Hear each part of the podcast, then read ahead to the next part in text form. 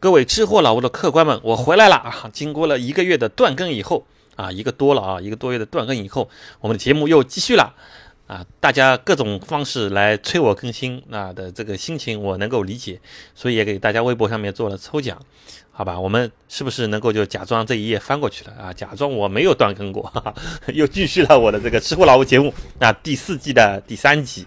当然，这一个系列又蛮大了啊，因为我刚刚从成都回来。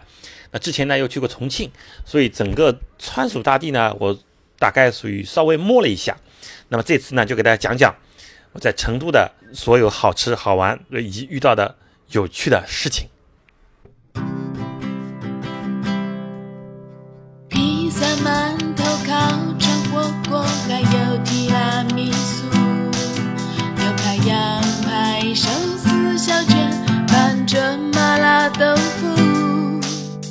就算飞过千山万水，我也要吃到满足。拥有美食，我很幸福，幸福的像一头猪。这就是吃货老吴。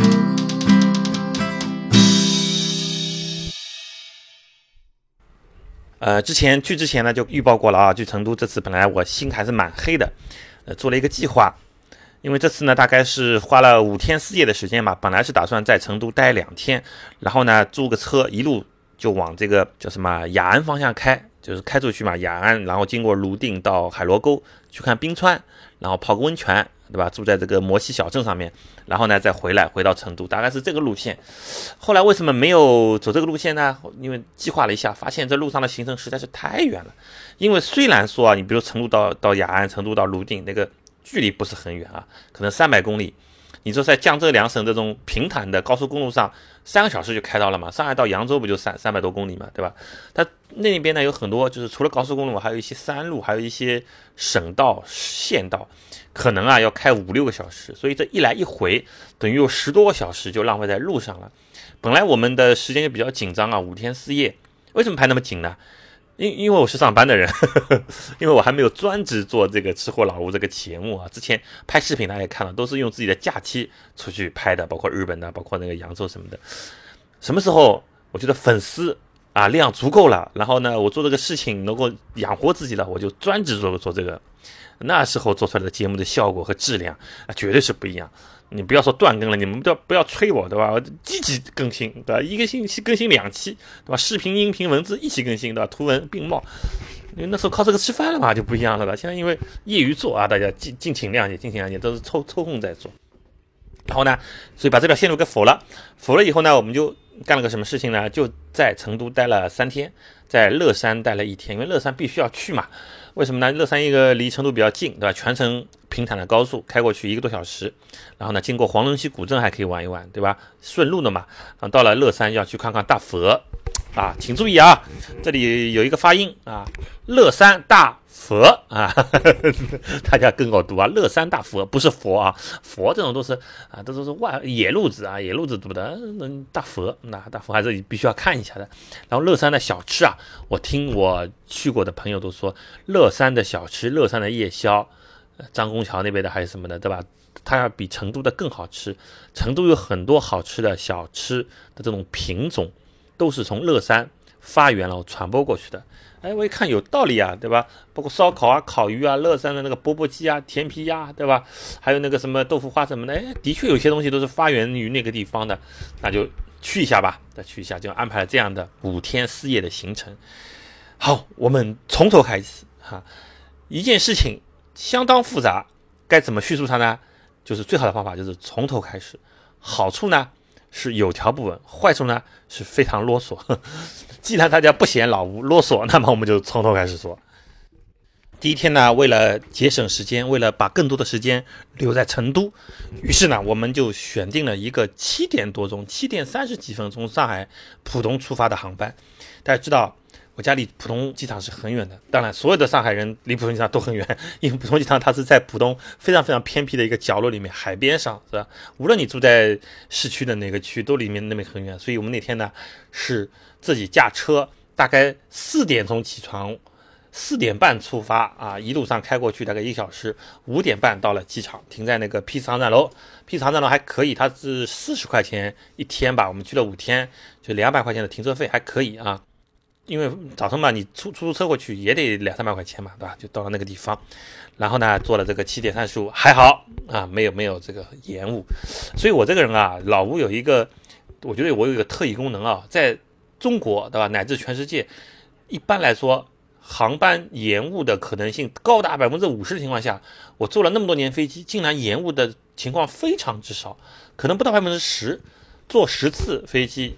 大概一次延误也不到啊，所以跟我同行的人是非常运气好的，哎，这这就是不延误，不管早晨、中午、晚上的啊，非常好，难得难得啊。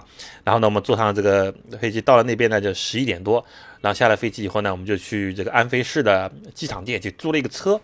为什么要租车呢？我们去的地方啊都比较分散。呃，成都市内就不用说了，成都市内当然可以用公交，或者用地铁，或者用就哪怕是嗯摩拜的这个自行车，对吧？都可以，这个都可以到达，没问题。但是呢，我们要去，嗯，乐山嘛，我们最后一天要去乐山，要去黄龙溪古镇，这个就不用说了。当中呢，我们还要去广安那边的三星堆，还要去熊猫养殖基地，还要去反正周边。成都因为很多好的旅游资源都在周边嘛，本来打算还要去青城山什么的。那这个如果是坐大巴或者公交车呢，比较麻烦，对吧？你你得查询要坐什么车，到什么地方去坐，然后还候它的班次，对吧？这一班如果赶不上，可能下一班又要等多少多少时间。就总的来说，时间利用率不是很高。那租一个车还是挺好的。那个安飞市的租车非常便宜啊，不是给他打广告啊。我比较了神州和一嗨，那很便宜，但平均大概也就。一百块钱一天，我们租了五天，大概一共就六百多块钱，对吧？都还可以啊。当然，这里有个噩耗啊，我在做这个节目之前，就刚刚接到一个电话，我看是从四川打来的，四川打来的，我还以为有什么事情呢。结果呢，他说我有一个违章，在成都开往乐山的路上有一个什么高速公路超速百分之二十，啊，不到百分之五十有个违章，然后呢要扣六分，两百块钱。如果他们来帮我代班呢，就等于要一封要三百块钱，等于我要三千块钱押金被他扣了两千块钱。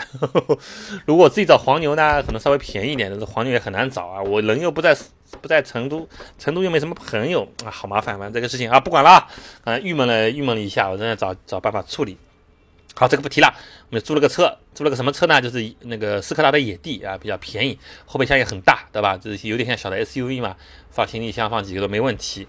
哦，赶快啊！一切手续办完，赶快，我们就先去吃啊！没有先 check in，反正住的这个房间还可以，是酒店式公寓，在太古里旁边有一栋叫做呃朗寓啊，朗寓的那个大楼大家知道吧？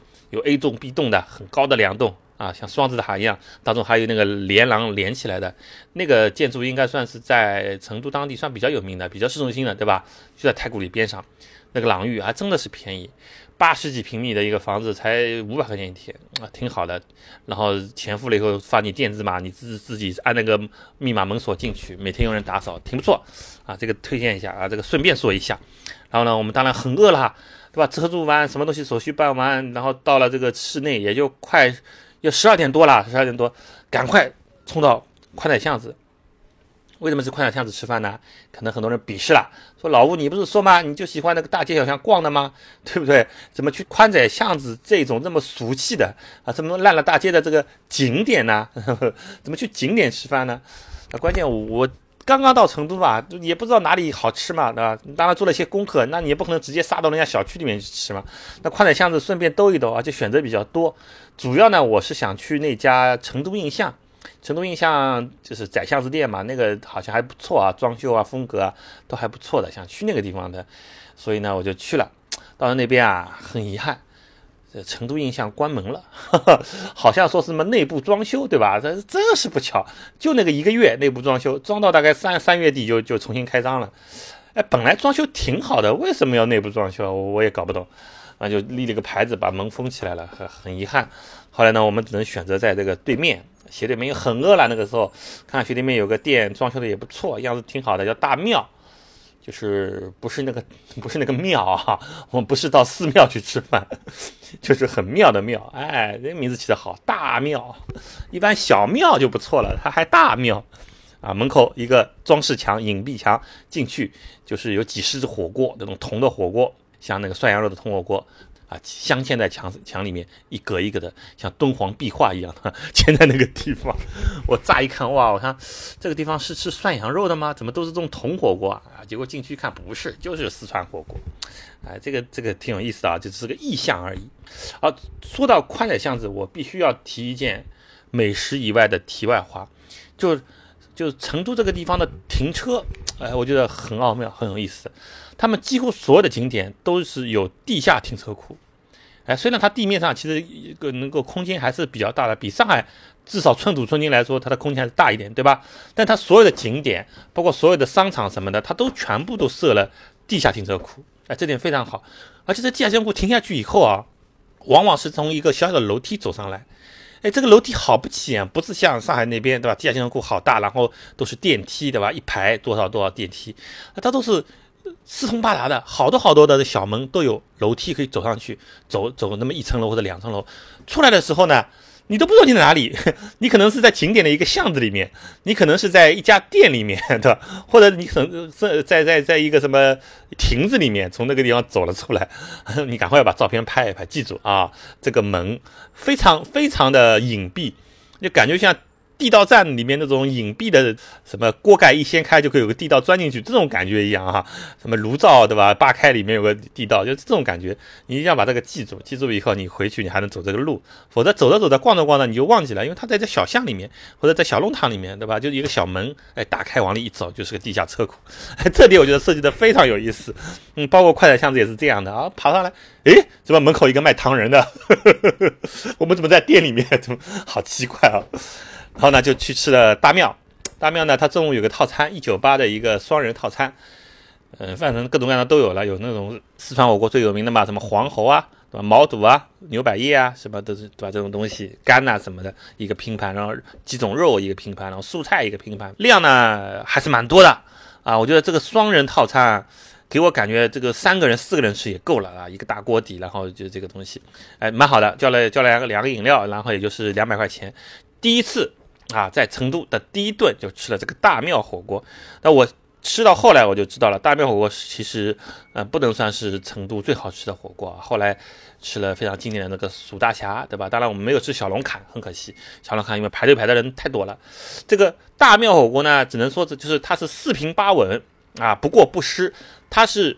胜在于一个是开在景点方便，第二个呢，它的装修，不管是外墙的那个火锅墙，还是小院子，还是里面那种啊挑空的，还有川剧表演的什么，这整整体装修是装修的非常好的。味道呢，嗯，当然不能算差，最起码有七十分有的啊，及格以上，呃，及格以上。对于我们第一次在成都吃的人，我已经觉得很满足了。那时候当时吃的时候觉得哇，这成都火锅好好吃哦。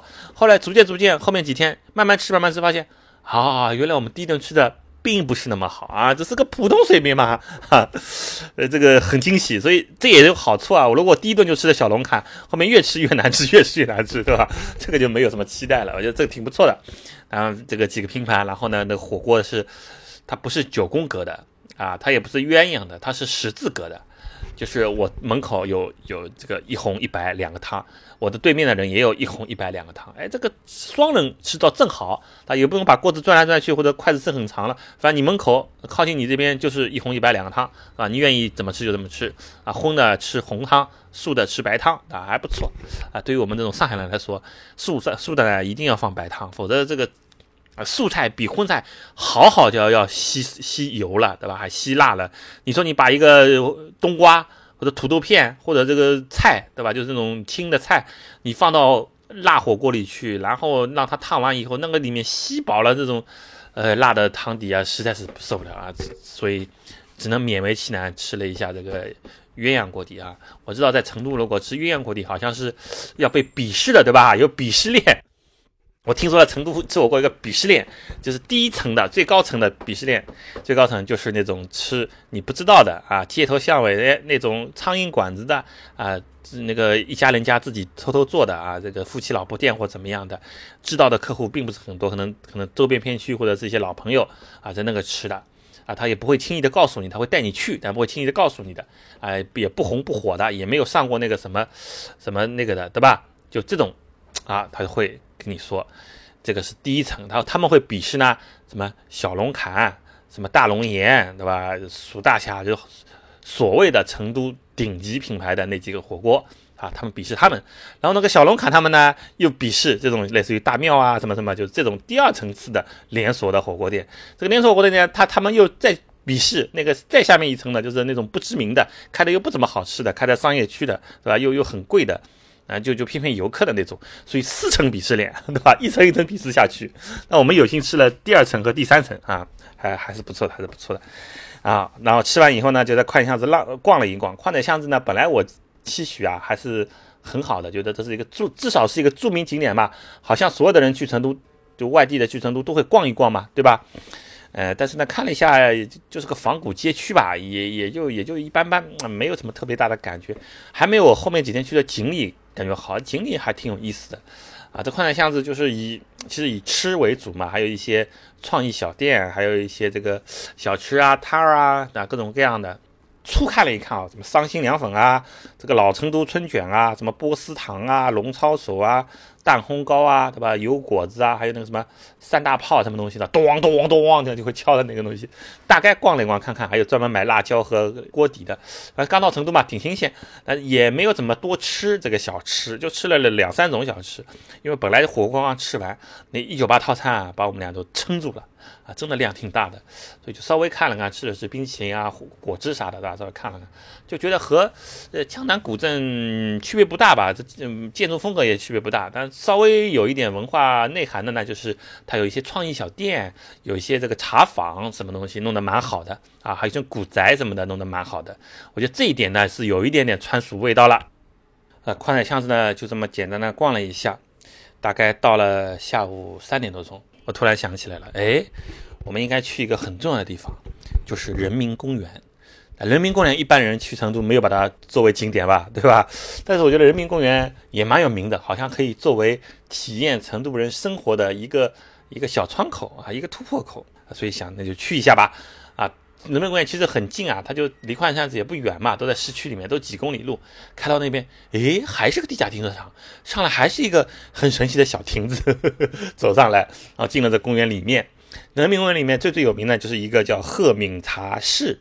还是叫鹤敏茶坊的一个地方啊，虽虽然叫做茶室啊，它可不是一个房间呐，它是一大片地方，就是像公园，可能公园里面的这个五分之一的地方就划给他了啊，靠着河岸的一旁边的一个地一大块地方都划给他了，然后无数的桌子，那个竹的。椅子，竹的躺椅，对吧？放那儿放着，啊，一一个桌子一般旁边放四五个椅子，然后有一个小亭子，里面可以卖茶水、卖零食，啊，小卖部什么什么的。哇，进去一看，好几百号人哦，真的是好几百号人，几乎位置都坐满了。我们那个时候去下午三点钟，而且不是工作日，是应该是一个星期四，一个星期三还是个星期四去的啊，不是工作日。我们坐下来以后，大概听了一下啊，可能有一些游客是有的，来说普通话的嘛，游客，但是还是有很多说四川话的，或者说川普的，明显是当地人，对吧？而且是年轻人。我在想啊，成都人是不上班的嘛？为什么一个工作日下午三点钟会有那么多年轻的呃四川人在坐在这个茶坊里面喝茶呢？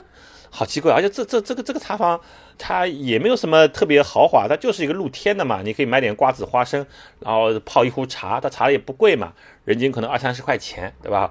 我们就享受了一下什么碧螺春什么，他泡了一壶，哎呀，好多服务员在那儿转呐，然后到了你这边，把你订单下好，然后拎那个热水瓶，帮你第一第一杯茶他们都帮你泡好的那种盖碗茶，泡完以后放在旁边，对吧？那个零食你自己买好，弄在一个盆子里面，然后你就慢慢喝吧，啊，拍拍照片，啊，逛逛看看，聊聊大天，对吧？摆摆龙门阵，特别的舒服，而且那天天气很好，哎呀，这下午三点钟的太阳晒着。大概气温在二十来度吧，二十来度也不热也不冷，还有很多那种挖耳朵的师傅揣了个兜，兜里面各种各样挖耳朵的工具。他特别是有一个镊子，他的镊子一敲就叮铃叮会响的，就像一种招牌一样啊，在那儿逛着。你要如果把要要挖耳朵，你不招来啊，挖一挖。哎，但是这个关于挖耳朵的这个价格，我现在有点疑问啊。之前看了一些攻略，说在成都挖个耳朵只要十块钱。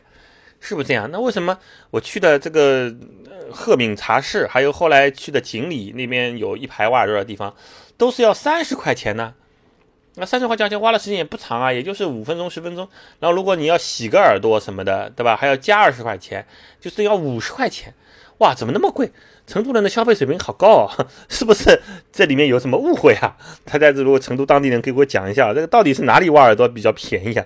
我从来没有见到十块钱的，是不是景点沾人啊，还是干什么的啊？就反正花花了三十块钱，这个也舒服还是蛮舒服的，对吧？这必须要承认，非常舒服，但是价格有点贵。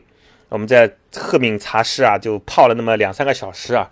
本来出来旅游嘛，对吧？就不要赶嘛，就是一种度假啊。我们就为了享受生活来的，所以反正海螺沟也不去了，雅安也不去了，有很多空余时间，我们就坐在这个茶茶房里面啊，坐在露天，嗑完了一包瓜子，一包花生，然后聊了很多事情啊，听旁边的人聊，哎呦，好好好有意思。我觉得听。成都人聊天，那用他们的这个川普聊天，真的非常有意思。那评书都不用看了啊，你也不要去听郭德纲了，你听他们聊天，特别好玩，内容也有意思，音调也有意思。就这么度过了无所事事的两个多小时，叫浮生偷得半日闲，对吧？好，然后就离开那个地方，我们就去到了我们那个叫什么酒店式公寓嘛，啊，在朗寓嘛，朗寓就入住了，拿个密码进去入住了。休息的话呢，晚上就去逛了一下太古里。哎，朗寓我必须要说一下，它那个地方停车费真的好贵哦。我们第一天不知道，停在楼下就是朗寓自属的地下停车库，它要四块钱一个小时，而且每天它是没有封顶的。像上海停车费很贵啊，十块、十五块都有，对吧？但是很多地方它是有封顶的，就是一天二十四小时，最多收你八十块，或者最多收你多少钱？哎，这个很多地方都是这样的。那那个朗寓下面它好像没有没有这个规定，好像是四十块钱一个小时是比较便宜，但如果你停二十四个小时，它就是二十四乘以四。啊，那蛮蛮厉害的。我们第一天停了六十四块钱，好心疼哦，六十四块钱两个人可以吃一顿火锅了，对吧？这不是不是火锅串串嘛，比较便宜的地方串串，两个人六十块钱是不是可以吃了，对吧？好心疼。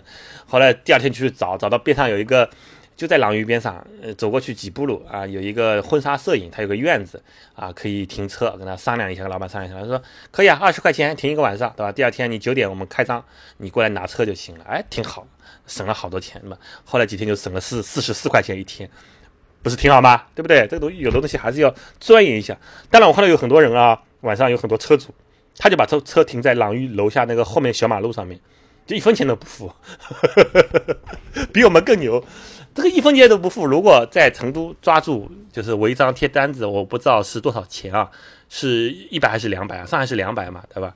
如果他是一百的话，他如果每停五次被抓到一次。平均一次也就是二十块钱，哎，倒是可以考虑啊，这个违法成本不是太高啊，对吧？但是我们不提倡，不提倡，不提倡，不提倡这个开个玩笑。好，然后就是这个呃，朗玉那个叫什么记忆空间啊，那个有一个，他他这个公寓式酒店挺好的，八十多个平米，然后全部都是大飘窗啊，落地大飘窗。那看出去风景非常美，这个有一个厅，有一个卧室，有一个厨房、卫生间都特别大，卫生间又有淋浴室又有浴缸，那绝对可以。那如果你自己会做菜，它的厨房锅碗瓢盆都有，都可以做菜，一天才五百块钱。为了避免是广告嫌疑，我就不说是哪一家了，你们自己网上查就查得到。啊，这个挺不错的。好，晚上呢，这既然离太古里那么近嘛，是吧？听说太古里就是上海的新天地嘛，对吧？就比较小资的地方，里面有个大慈寺。大慈寺，哎呦，我这个普通话简直是啊，这个平翘舌不分啊！大慈寺，对吧？又有大慈寺在这个地方，哎，特别神奇啊！一个这么小资的、这么现代化的好多贵的一线品牌的一个一个园区里面，竟然还有一个好多好多年的、有很多年历史的寺庙盖在当中。哎，这个古今交融的不错啊！我们晚上去逛了一逛。逛了一逛，各种品牌都有，反正你想到的一线品牌都有，而且这房子呢造的也不高，两三层楼的，对吧？这这很雅，然后那个一古一今，味道不错啊，就很多呃小姑娘，很多这个看上去都是应该是白领吧，对吧？好吧，也还有一些老外什么的啊，在这穿梭咖啡馆啊、啤酒吧嘛，还有一些这个挺好的饭店，也是开那个地方有连锁店，那我们就选了一家啊，一边逛一边选了一家叫柴门饭儿。柴门饭儿其实不是在我的这个美食 list 里面的，它算算是一家川菜馆嘛。这是我因为逛了太古里就不想再去别的地方吃饭了，已经逛了挺饿了，就在大众点评网上找了一家比较评价好的，就就去吃了。哎，发现门口还有蛮多人顶等位的，我有一有人等位啊，我心里面就踏实了。因为在成都这么好吃的、这么美食遍地的一个城市里面，如果有一些饭店还需要等位的话，那就证明它。至少不差吧，对吧？不会很差。好吃的太多了，那个饭店整个成都，你想想火锅店有多少？好几千家应该有吧，是吧？啊，别的川菜馆，别的什么什么饭店太多了。我看到好多好多，就是晚上饭点都没有什么人的那种饭馆子太多了。但是这家，哎，还排了那么十几二十号人，呃，挺挺不错的。拿了个号，然后去逛了一逛，回来大概一个小时就吃上了。这个叫什么柴门饭？柴门饭呢？我们吃了一下经典的几个川菜，点了个毛血旺。其实，我们点的不是毛血旺，这个这里必须要再跟大家解释一下啊，毛血旺。它其实是两个词的合成词，它主要指的是血旺，血旺就是就是血呀，鸡血、鸭血、猪血，啊，这叫血旺，那因为这这个一块一块的很旺，对吧？然后毛指的是它里面血旺里面放了毛肚啊，啊，放了这些东西，就放了一些这个牛的内脏什么东西烧在一起的，叫毛血旺。那它也可以烧素的血旺，里面不放不放毛肚，不放什么的。所以那天我们吃呢叫梅肉血旺，它里面放的是梅肉，就是猪肉的一种嘛。啊，非常好吃，看上去当然就像毛血旺的样子了，对吧？还点了一个呃冷吃兔，这个兔子的吃法在成都真的是千奇百怪，有这个做成串串的吃的，有吃兔丁的、兔肉的，特别是吃兔头，哎呀，兔头真的是在成都大街小巷啊，这个这个普及程度啊，令人发指啊！我跟你说，有一句俗话叫“没有一只兔子能活着走出成都”，对吧？没有一只鸭子能活着走出南京，对吧？没有一只鸡能活着走出德州，是不是这样？南京盐水鸭嘛，德州扒鸡吧？啊，不，德州扒鸡啊，说鸡不说八啊，文明你我他。哈 还点了个麻婆豆腐啊，点了个这个嫩黄瓜，那么那么几个菜。哎，味道真的是非常好。麻婆豆腐呢，虽然我们没有去吃那个什么陈麻婆总店的麻婆豆腐，就吃的这这么一家麻婆豆腐，觉得味道还是非常不非常不错的。主要以麻为主。我觉得这个成都菜和重庆菜啊有明显的区别。这成都菜真的还是以麻为主，辣非常刺激味蕾的辣，倒觉得还好像我们这种都能接受。重庆的时候辣辣的真的是就满满口冒冒火啊，眼睛喷火那种感觉。受不了冷吃兔呢，感觉一般般，是这家做的不好吃还是什么？反正这个没有我想象的这个兔肉那么的鲜甜的感觉，所以后来几天呢，我们都也没有吃兔子，因为后来我跟大家解释一下，后来为什么没有吃兔子，这后后面就会跟大家说啊。后来路过了一些非常有名的吃兔头的地方和吃兔肉的地方，还是那个椒麻兔的地方，我们都没有进去吃啊。为什么没有进去吃呢？我们卖个关子，第二集给大家讲。真的是一个很大的事情，触动了我们。在成都这么一个全民吃兔的地方，我们结果没有吃兔子。这个这个菜一般般吧。那嫩黄瓜必须要说一下，它这个黄瓜上来并不是我们说的那种黄瓜粥、黄瓜泥那种黄的，它是很小的时候摘下来的黄瓜，它是绿的，它吃的原味还脆脆的，作为一道素菜吃的，而不是做。其实南瓜熟了以后，就大南瓜熟了以后，它其实。可以可以作为一个主食吃，对吧？南瓜泥、南瓜粥都是吃的很饱的。它这个是嫩黄瓜，一一道新鲜的蔬菜，哎，挺不错的。吃完以后酒足饭饱，因为我们把车已经停了嘛，我们晚上就准备去喝酒的嘛，不开车了啊，把车停在地下停车库了。然后我们就直接去了，骑了个小破车，哎，不是小破车，骑了个摩小摩拜，就从太古里骑到了九眼桥。啊，距离其实不是很远，可能几公里路，大家可以看一看啊。平时呢，我是不会骑的，这个那，平时一公里路我都懒得骑啊。在上海可能一两公里路我就打车了，但是在成都呢，第一天吃到了几个好吃的东西，逛了几个好玩的地方，心情特别美好。而且太古里有一个 A A P E 的那个牌子啊，就是那个有一个一个星星头的。那个牌子我非常喜欢，竟然在太古里有专卖店，而且很多新款啊，很高兴。一件 T 恤衫不过挺贵的，大概五百多块钱。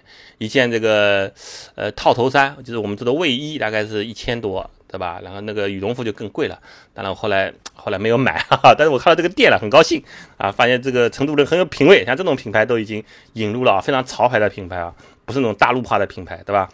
啊，就非常高兴，心情一好呢，就骑车骑到九眼桥去听了九眼桥一路上酒吧里面的这个歌曲，哇，这个真的是到了九眼桥啊，不到九眼桥，你这不知道成都有多么的文化底蕴啊！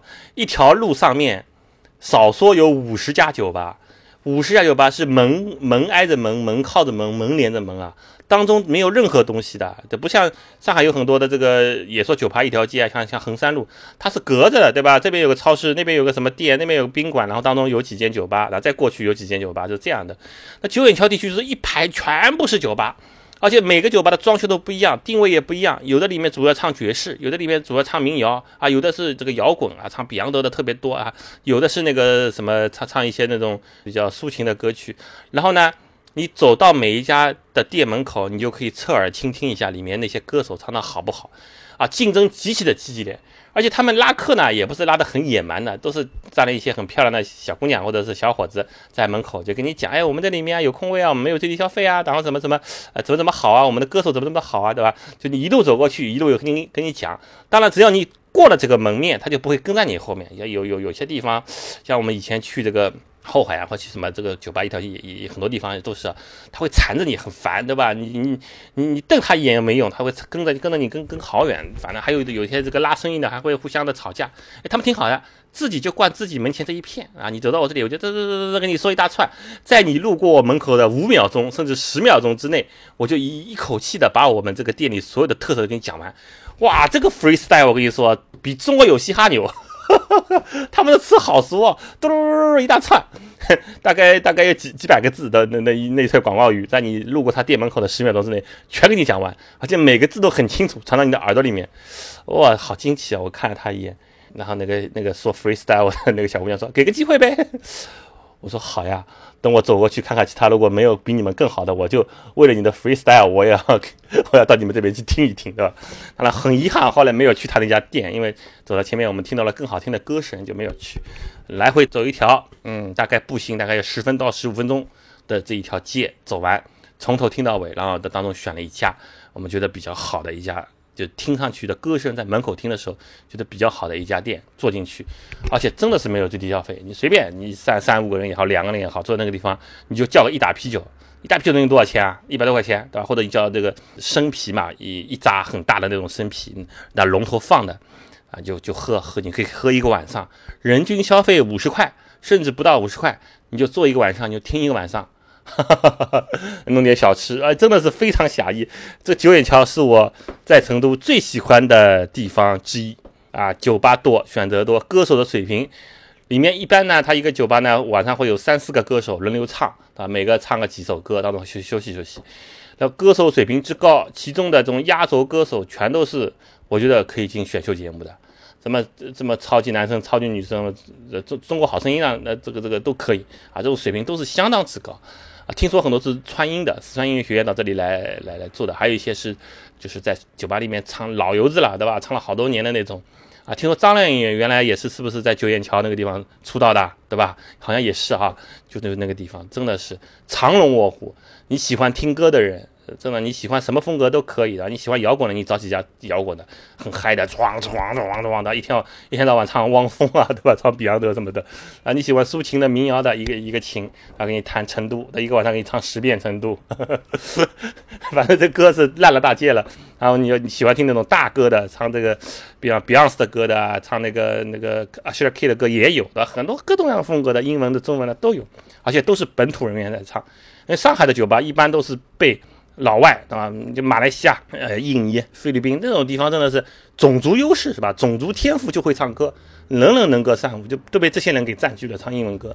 而在成都九眼桥呢，还是被我们本土歌手所掌握。然后呢，歌还是非常好听啊。这是我们第一天的，其实是第半天的经历。差不多，我们时间也到了，今天说的非常多了。接下来我们可能还要用两到三天的时间，把成都接下来几天的经历啊，特别是这个我们去看了外星人的证据啊，我们去看了熊猫，我们去看等等等等很多好玩的东西，我们去看了大佛，对吧？都会来给大家讲一讲，好吧？大家敬请期待。最后呢，还会给大家呃分析一下我对重庆和成都的成都的这个这对欢喜冤家的对比啊，觉得我以后如果老了要养老，会选择哪一个城市？好吧，谢谢各位。